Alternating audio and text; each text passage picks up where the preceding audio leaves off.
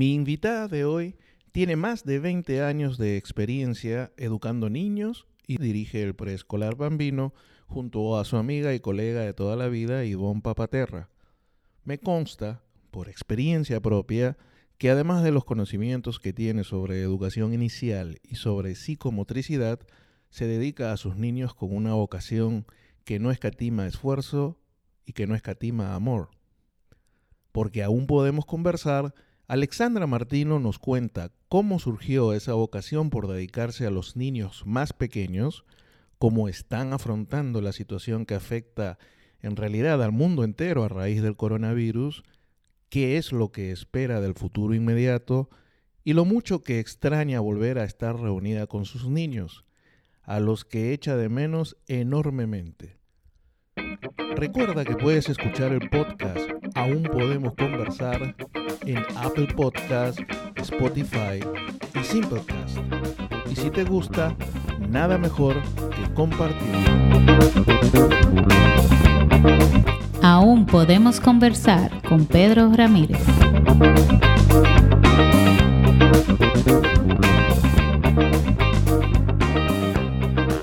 Hola Ale, ¿cómo te va? ¿Cómo estás? Bien, gracias Pedro. ¿Y tú? ¿Todo bien? Adiós, gracias, felizmente por aquí conviviendo con la cuarentena. ¿Tú cómo vas con, cómo te trata el asunto?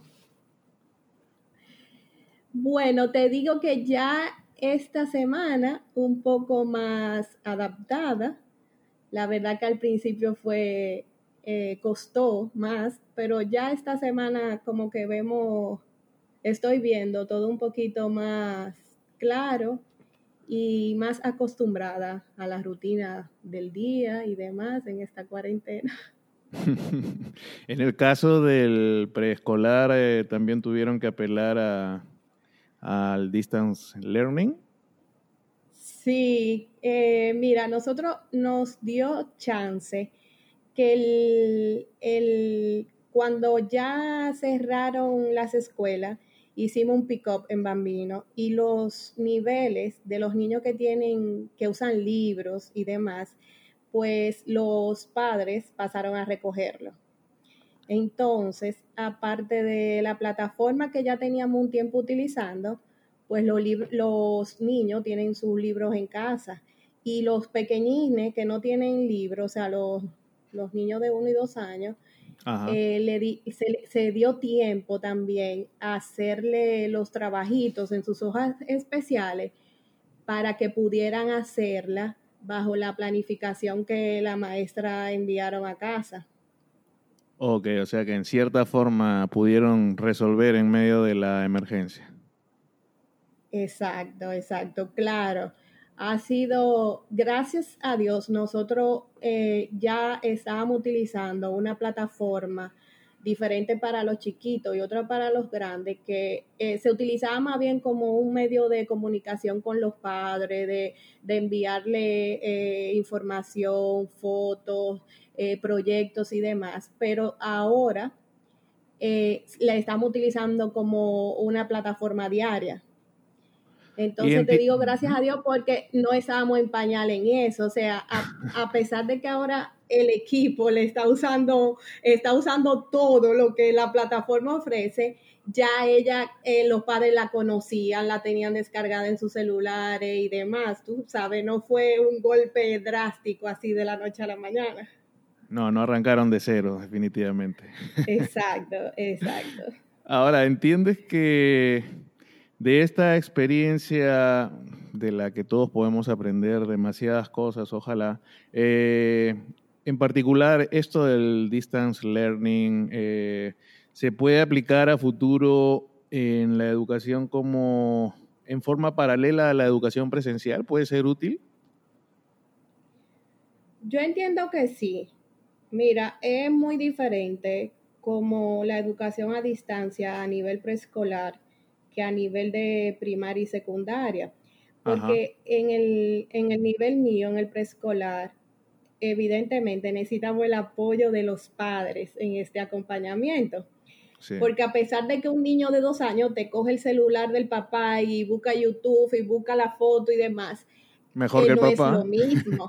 Exacto, mejor que el papá en muchas ocasiones. No es lo mismo porque la, la, la educación a distancia que se eh, está utilizando, por decirte, en el caso de nosotros en Bambino, son instrucciones de los libros, de trabajito, de manipulación, o sea, llevan un nivel de, de entendimiento que obligatoriamente tiene que ser acompañada de, eh, por un adulto.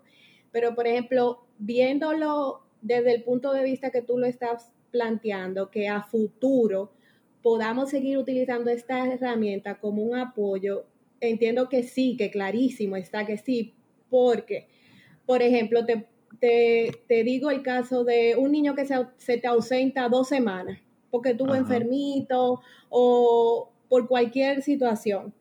Bajo, bajo ya el conocimiento que han tenido que, que, aprender las maestras y los padres en estas últimas cuatro semanas, ese niño no va a pasar dos semanas sin hacer nada en casa.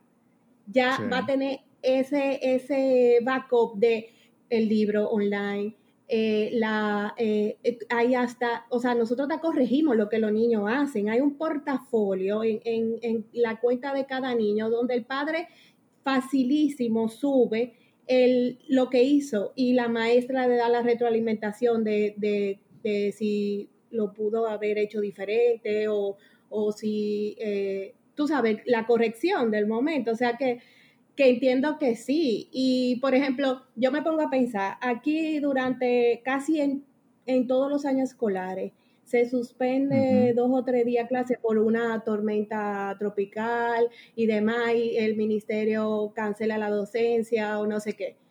Ya esos días no serán nulos en el año escolar. O sea, desde, desde la casa de cada maestro podrá enviar qué trabajo hace en casa. ¿Tú entiendes? Entonces, realmente hasta eh, el nivel que yo diría como que más vulnerable en este sentido va a sacar su ventaja. Sí. Sí, definitivamente creo que se puede usar. Siempre y cuando quiera salir de esta cuarentena con, una enseñanza, como tú dices, que, que entiendo que la mayoría debemos estar enfocados en eso. Eso es, yo digo, si, si, no, si no sacamos cosas positivas de esto, no lo sacamos más. Nunca, nunca. Nunca. Ahora, de, la, de esta cuarentena y de esta situación, eh, surgen algunas consultas cuando uno conversa con otros padres, a veces se comparten impresiones y preocupaciones. Y más allá que tú estás dedicada a niños pequeños, quizá puedes darme tu opinión al respecto del por el punto de que los niños o, los jóvenes ya en, grados mayores pudieran quedar a, deber con la educación que en principio debieron haber recibido este año, porque por más esfuerzo que le pongamos los padres al asunto en nuestra improvisada función de profesores eh, pudiera ser que no aprendan como deberían haber aprendido. ¿Tú, ¿Tú ves que eso pueda ocurrir inevitablemente? Mira, yo entiendo que hay un compromiso, debe haber un compromiso de cada institución de cuando podamos volver a abrir, retomar, aunque tú lo hayas dado por terminado, porque soy, tengo conocimiento de que hay colegios, eh, sobre todo en el sector privado, que evidentemente sí estaban preparados, aunque le tomó su tiempo dos o tres días antes de comenzarlo formalmente, de organizarse, pero, o sea, somos humanos, nadie estaba preparado 100% para esto, lo están llevando a cabo y lo están haciendo muy bien, lo están haciendo muy bien, pero tenemos que tomar en cuenta que yo te diría que a lo mejor un 15 o un 20% el, de, de, la, de la materia de cada maestro tendrá la duda de si, ver, si, si es cierto que el 100% de los niños de su clase lo lograron. Entonces, yo entiendo que debe ser un compromiso de cada institución de que cuando nos podamos volver a ver la cara, eh, hacer un, periodo de recuperación, diríamos, y sobre todo de aquellos objetivos que sabemos que no se repiten el año escolar que viene. Por decirte, si hay una, un, propósito, ¿verdad?, de los niños de segundo grado, que algo que deben dominar en segundo porque ya en tercero no se toca. lo, que se, lo que sigue a eso, ese propósito tú lo tienes que haber tomado, o sea, eh, logrado eh, un 100% en segundo, porque en tercero vienen otras actividades que se necesita de, este propósito. Pues posiblemente ese tipo de, objetivos son lo que debemos eh, verlo en una recuperación, porque si no, entonces ahí es que vendrán las lagunas. Tratando de verle un lado gracioso al asunto, yo me imagino que ustedes como educadores tienen que haber esbozado alguna sonrisa con tanto meme y tanta cosa de los padres sufriendo en sus casas y, valorando la labor de ustedes como educadores en, estos, en estas semanas. Ay, sí, Pedro, yo he gozado mucho con todo lo que ha llegado. ¿Qué, retroalimentación has tenido de, padres en su labor de, ayudar en, la educación? Aun cuando sean niños pequeños, de todas maneras hay tareas y cosas que hacer, ¿no?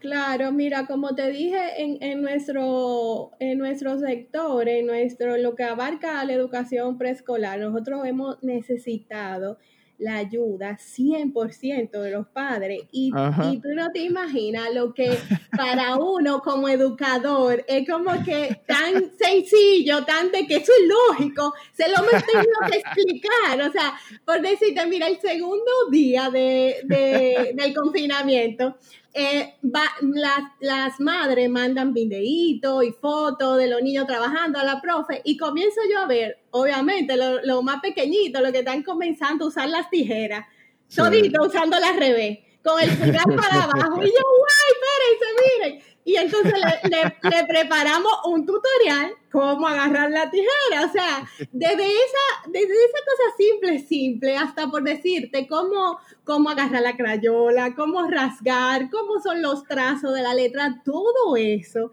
tiene eh, eh, un proceso, un significado que se lo hemos tenido que explicar a los padres, cómo hacerlo. O sea, es como como dice mi socia, eh, hay que masticárselo a los padres para que ellos lo entiendan, porque que no, o sea, para nosotros no puede sonar súper lógico, pero para ellos no lo es. Y realmente necesitamos que ellos sepan cómo es para que sigan con el mismo, con las mismas instrucciones que Bambino, para que, para que cuando, si Dios quiere, vuelvan en, en verano, no, no, no hayamos perdido, ¿no? Lo que ya habíamos logrado, tú sabes.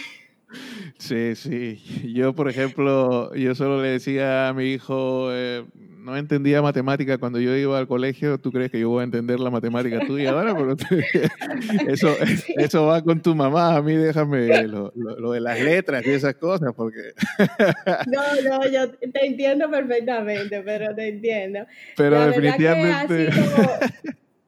súper cómico y ha sido eh, eh, un aprendizaje. Y también tú sabes que de lo bueno, de lo bueno que, que, que saca esta cuarentena es que lo, lo, sobre todo los niños pequeños, porque cuando van creciendo, el tiempo que pasan y que necesitan presencial de los padres va siendo menos, pero los niños chiquitos necesitan mucho de, del tiempo presente de mamá y papá. Y realmente, aunque yo, yo, lo, yo se lo dije a los padres de Bambino en una comunicación eh, eh, que enviamos, que los niños pequeños son también héroes de esta pandemia, o sea, porque ellos con su poco nivel de conciencia han tenido que cambiar su rutina, eh, salir a divertirse, dejar de socializar, o sea, y sin poderlo expresar, porque tú, todos hemos pasado por momentos que decimos, ay, me siento así, o sea, que sé yo, que tú coges y llamas a, un familiar o pone música, pero los niños no lo saben expresar de esa manera. El, niño, el niño pequeño eh, lo expresa por decirte o tirándose hacia una malcriadeza o eh, llorando sin expresar realmente lo que le está pasando. Entonces, eh, el, el acompañamiento, el estar en casa, ha sido un, algo beneficioso para nuestro pequeñito que día a día muchos de ellos pasan más tiempo con la profe en su escuela que con, mamá y papá, que posiblemente lo ven de 6 a 8 de la noche, ¿te entiendes? Entonces, eso es algo positivo que podemos sacar de esta cuarentena. Sí, eh, de hecho, siempre digo que de lo que más disfruto dentro de esta situación, tratando de verle lo positivo, es eso, ¿no? Todo el tiempo que estoy, que tengo la posibilidad de, sin dejar de trabajar a distancia y sin dejar de estar preocupado por toda la situación, la posibilidad de poner, eh, de poder estar con mis hijos y, y, con mi esposa un tiempo que en la vida normal antes del corona uno no tenía. Y y creo que es muy válido lo que tú dices, ¿no? No sé si para cuando el episodio salga ya las cosas estén más normales, pero si no fuera así, los padres tenemos que tener cabeza fría al momento de cualquier eh, berrinche o al momento de cualquier, eh, eh, no sé, salida de carácter de los niños, porque como tú bien dices, son niños y tienen tranquilamente ya un mes encerrados, ¿no? Y si un adulto, bueno, no necesariamente yo que soy un animal de mi casa, pero si un adulto como puede ser mi, esposa ya tiene que estar eh, harta de estar encerrada un mes, ¿cuánto más un niño y, y portándose bien y todo? O sea que hay que tratar de ser lo más comprensible con ellos que como tú dices son están aguantando la situación dentro de todo, ¿no?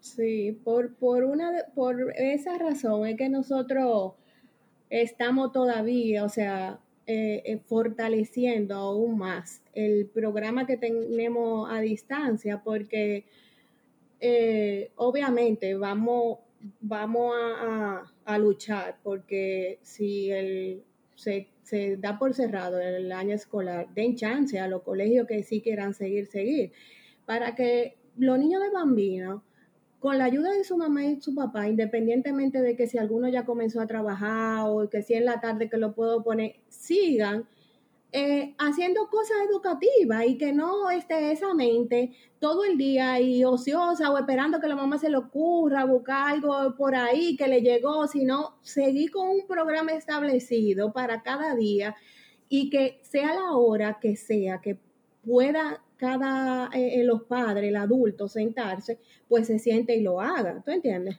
Sí, sí. Ahora lo que esta situación también bueno, ha confirmado porque todos lo sabíamos, pero, pero ahora eh, in situ es esto la destreza que tiene esta generación con los aparatos electrónicos impresionante y por contrapartida la, la, lo bruto que uno se siente a la hora que se sienta con ellos a maniobrar la tableta y esta cosa es impresionante pareciera que nacen con con el chip ya de, manejar con el dedo todo, el, todo, lo que es tableta y todo lo que es pantalla, ¿no?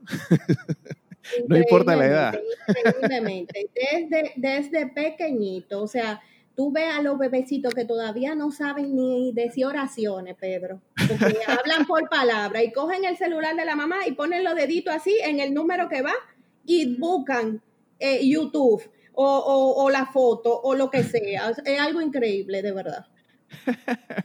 Definitivamente, sí. Eh, Ale, ¿y de dónde es que, dejando la cuarentena en paz, aunque... ¿De dónde es que te nace la, la vocación para enseñar y sobre todo, o encima, a niños pequeños? Porque no es que enseñar a, adolescentes o siete, ocho, sino a los niños pequeños, porque eso requiere definitivamente eso, vocación. Sí, mira, Pedro, yo pienso, o sea, yo me voy atrás y yo desde pequeñita, o sea, desde que yo era una niña, yo, yo recuerdo haber disfrutado jugar como maestra. Yo tengo un, hermano menor que le llevo cuatro años y, yo tengo en mi memoria eh, eh, recuerdo de yo sentada y él con una loncherita al lado y yo dándole instrucciones así como imitando a la profe y cuando llegó el momento de decidir que, que, yo quería estudiar, yo lo tenía súper clara, yo ni tenía, yo no, ni siquiera me tuve que poner a pensar en eso, o sea, yo lo tenía súper claro. Eh, yo me acuerdo que yo llegaba a cualquier sitio donde había niños pequeños y, y tenía como un, algo que lo atraía y mi mamá me decía, wow, eso es increíble, Ale, tú siempre, eh, los niños siempre se te acercan y demás.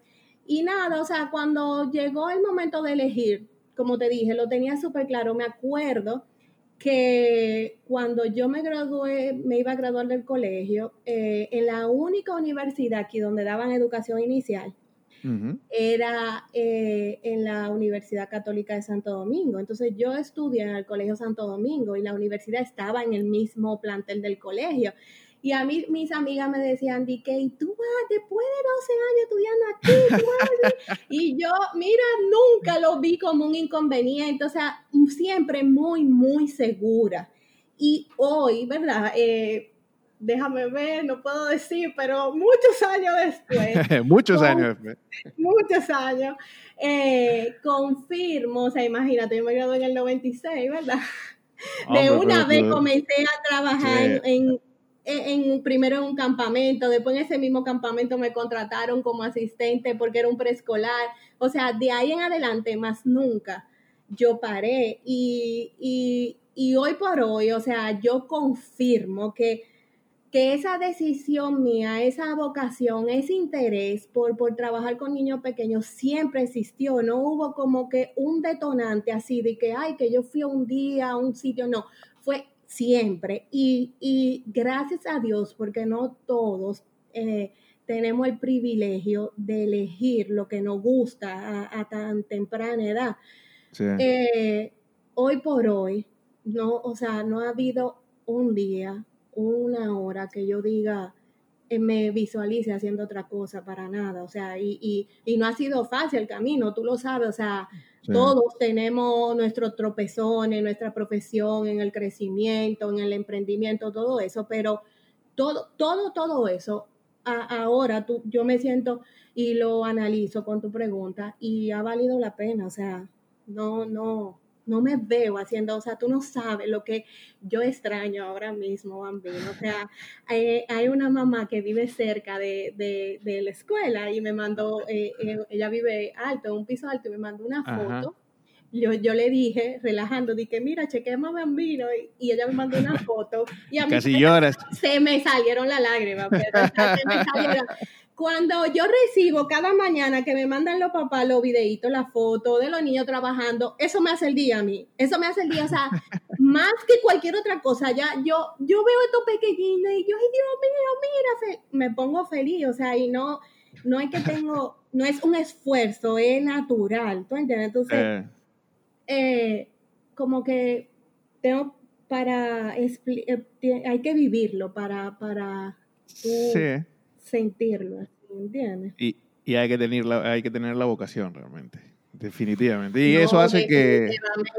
Definitivamente, o sea, todo, todo maestro, todo buen maestro tiene vocación, Pedro, porque esta es una profesión que tú necesitas mucha paciencia. Paciencia. Tú, necesitas eh, eh, eh, educación emocional, o sea, tú, tú, tú, tú tienes que valorar mucho más a los niños que lo, lo, tu materia, que lo que tú le vayas a enseñar.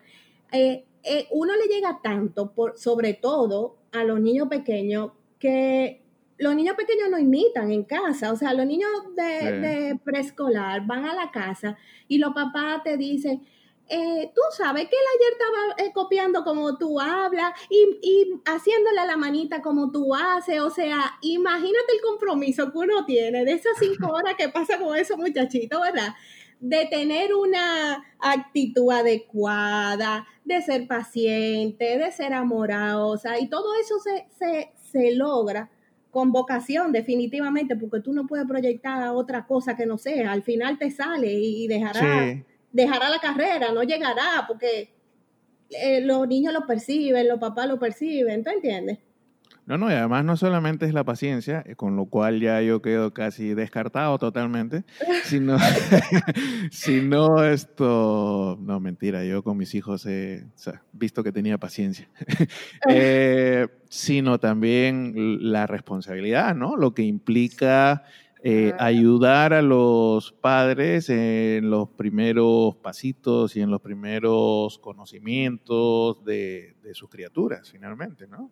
Sí, sí, es una, el, maestro de educación inicial tiene eh, una carga extra que yo diría a nivel, eh, sobre todo también por la responsabilidad de la seguridad de los bebés, o sea, porque tenemos que tener claro, o sea, son niños que están aprendiendo a caminar, niños que están, que están aprendiendo a masticar, niños que están aprendiendo a hablar, o sea, somos, somos responsables totalmente de, de siete y media a una de esos pequeñitos. Y, y como tú dices, o sea, es una, es una carga importante. Sí, aunque sí, definitivamente. Y también el acompañamiento, perdón, pero te iba a decir que una de las cosas también que a mí, o sea, más me gusta de mi profesión y de lo que yo hago es como, tú ves que cuando tú, cuando los niños de, de 0 a 6 años, tú vas descubriendo, por decirte, su personalidad, su carácter.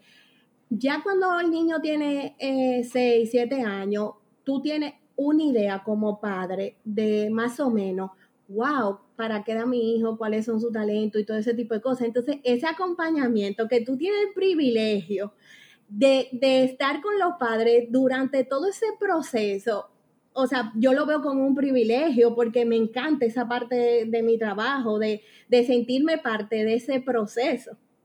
Sí, definitivamente. Ahora, el, Siempre me pregunto, ¿no? ¿Hasta qué punto es, no sé si decir responsable, pero hasta qué punto...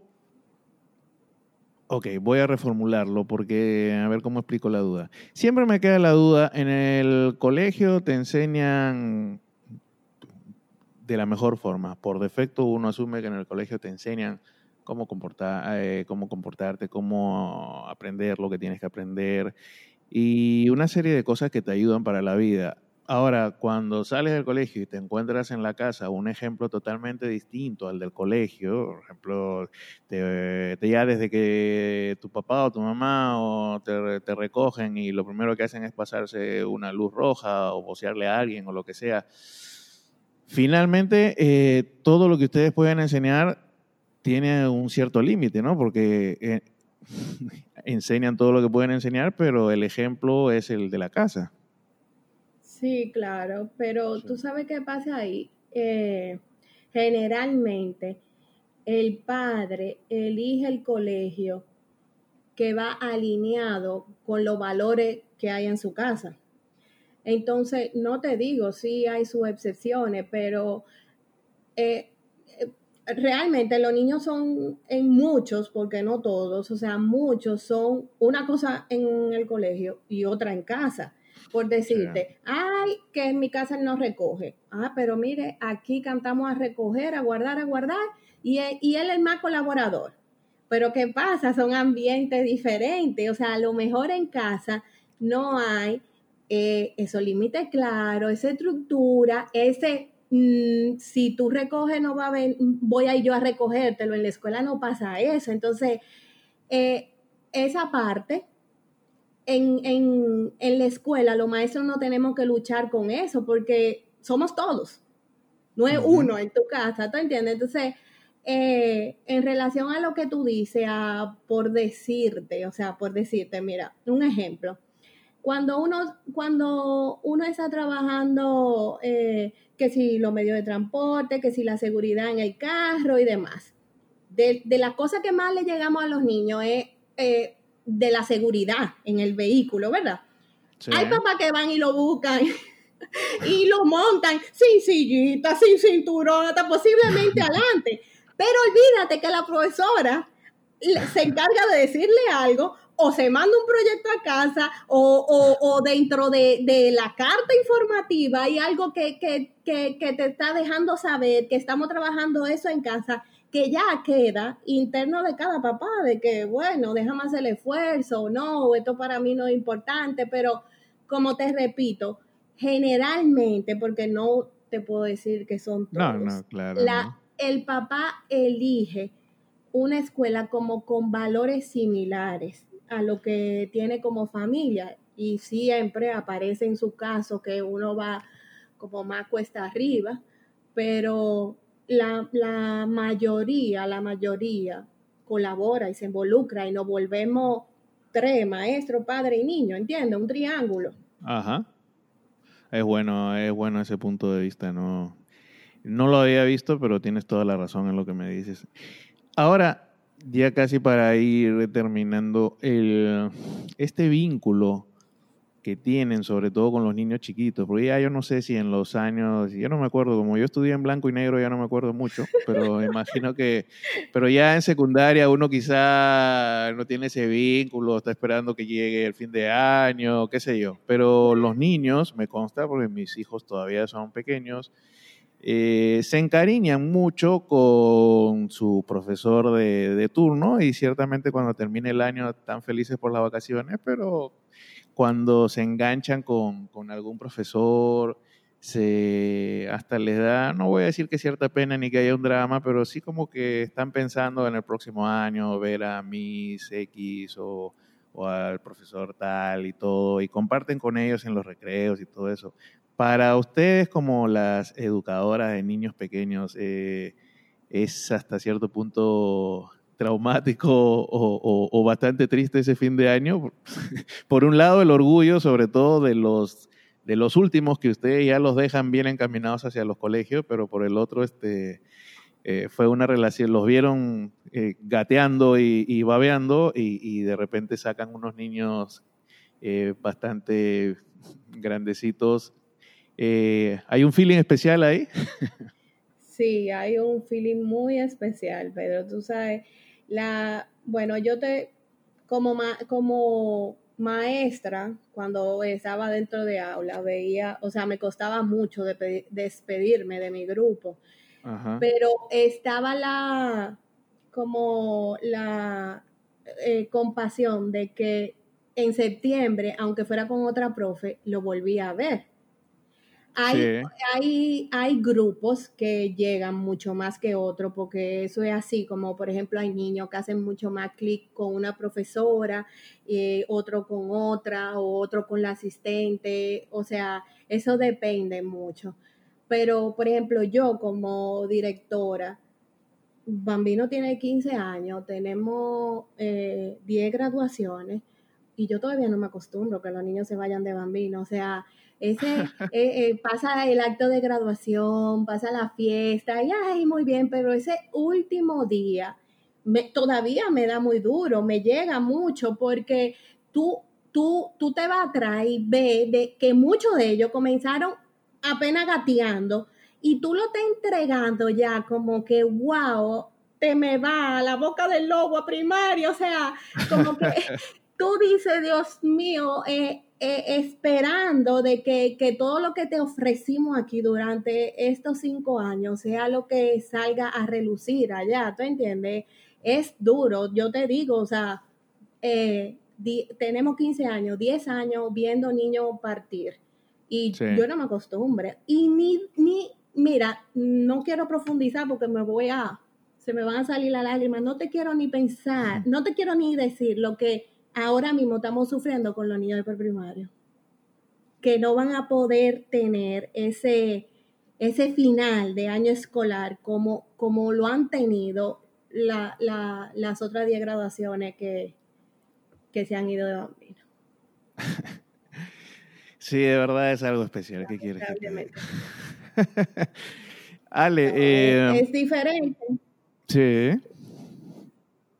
Pero es especial. Pero nada, sobreviviremos, sobreviviremos. Pero en resumida cuenta, Pedro, uno no, no te, te hablo de manera personal, no, yo no me, no me, no me acostumbro, o sea, no, o sea, no, uno no se acostumbra. Ya tú ves que ellos van a visitar y llegan con su uniforme de otra escuela y tú te sientes súper bien cuando tú ves que, que eh, han sido como reflejo de lo que fueron en su etapa preescolar y verlo crecer. El año pasado nosotros tuvimos en campamento una niña de la primera graduación de Bambino y esa niña tuvo un plomo durante ese campamento que yo decía, yo felicité a la mamá y yo me sentía tan orgullosa de que esa niña llegó, ella llegó gateando a Bambino, o sea, eh, se convierten en parte de uno, se convierten totalmente en parte de, de, la vida de uno, como yo siempre lo digo, de la historia de Bambino.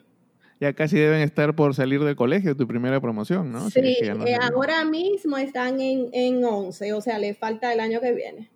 Wow, ese va a ser otro momento emocionante. Sí, sí.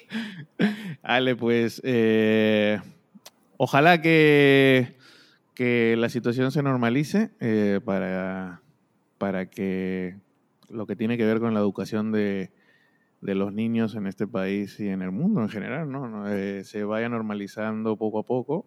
Creo que incluso por este lado del hemisferio, en el norte, quizá hay más, bueno, no sé, estamos afectados por, por, por, lo mismo, porque por el sur, por ejemplo, por mi país, el tema es que las clases prácticamente no han podido comenzar, ¿no? Aquí nos agarra eh, con el hecho de que cómo van a terminar, pero bueno, veremos que ojalá que todo se normalice.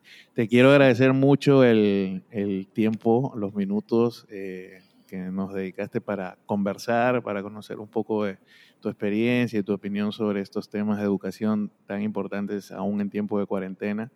el agradecimiento es mutuo. Gracias a ti por darme la participación. Y, muchos. mucho, usted lo sabe. Sí, muchos éxitos a ustedes en Bambino y a ti en particular. Tú sabes que Gracias, Pedro. Un abrazo. abrazo.